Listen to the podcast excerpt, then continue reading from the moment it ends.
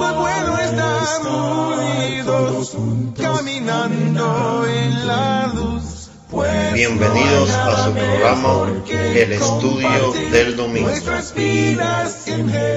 Nuevamente estamos juntos para estudiar la palabra de Dios. En mi país, el béisbol es el pasatiempo nacional. Siempre hay equipos que hacen soñar a sus fanáticos. Esta temporada sí alzamos la copa, sí ganamos. Comienzan y el futuro la verdad que promete.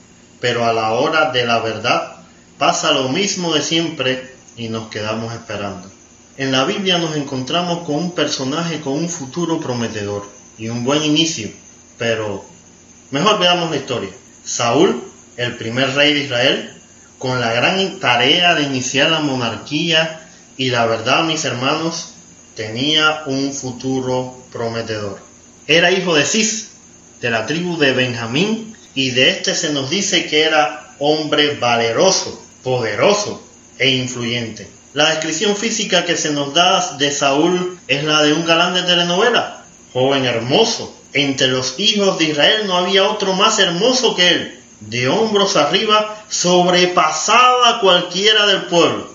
Vaya, que sacaría el suspiro de las mujeres y el recelo de los hombres.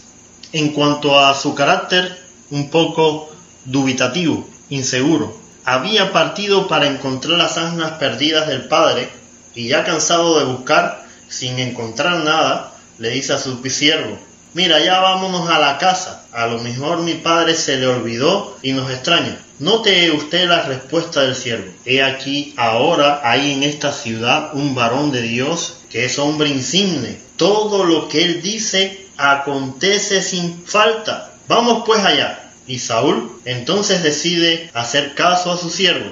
Oye el sabio consejo. Se encuentra con el profeta, el que le dice algo que cualquiera le gustaría oír. Todo lo mejor de Israel será para ti y para tu familia. Pero Saúl era alguien que tenía un adecuado concepto de sí mismo. Mira, yo soy de la tribu más pequeña y dentro de la tribu de la familia más insignificante. ¿Por qué me dices algo así? Pero este era el elegido de Dios. Cuando Samuel lo vio, el Señor le dijo, He aquí este es el varón del cual te hablé. Este gobernará mi pueblo. Y lo unge, le dice a Saúl, ¿no te ha ungido Jehová por príncipe sobre su pueblo Israel? Como cualquiera que Dios escoge, fue equipado para la tarea. Aconteció que cuando Saúl volvió la espalda para apartarse de Samuel, Dios le transformó el corazón.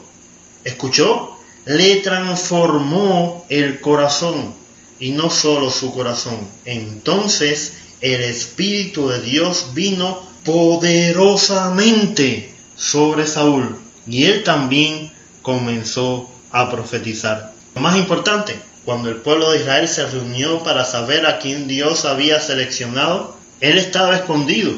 Samuel lo tuvo que sacar del bagaje, el lugar donde se dejaban el equipaje y los tarecos. De allí lo sacó. Y cuando lo presentó al pueblo, ¡viva el rey! El pueblo lo aceptó.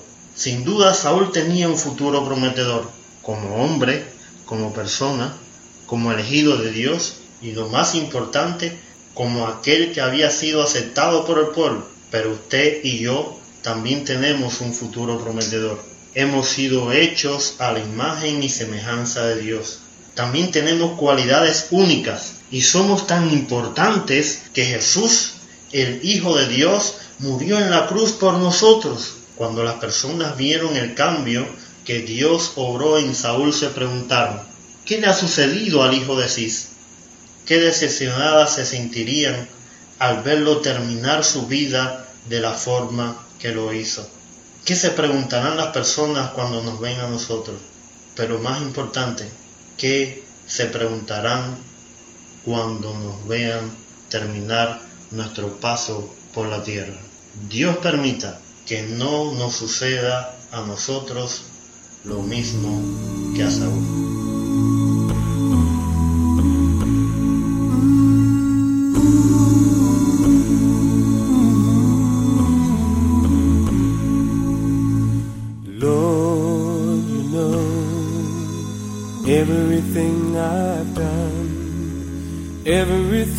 Para más información, visite nuestra página en Facebook, Estudio del Domingo. Hasta un próximo encuentro. El Señor esté con nosotros. time I fall, still you come to my rescue when I call. And Lord, you hear every idle word, every thoughtless deed. How it seems absurd that Lord you give not what I am due, but mercy. You come to my rescue.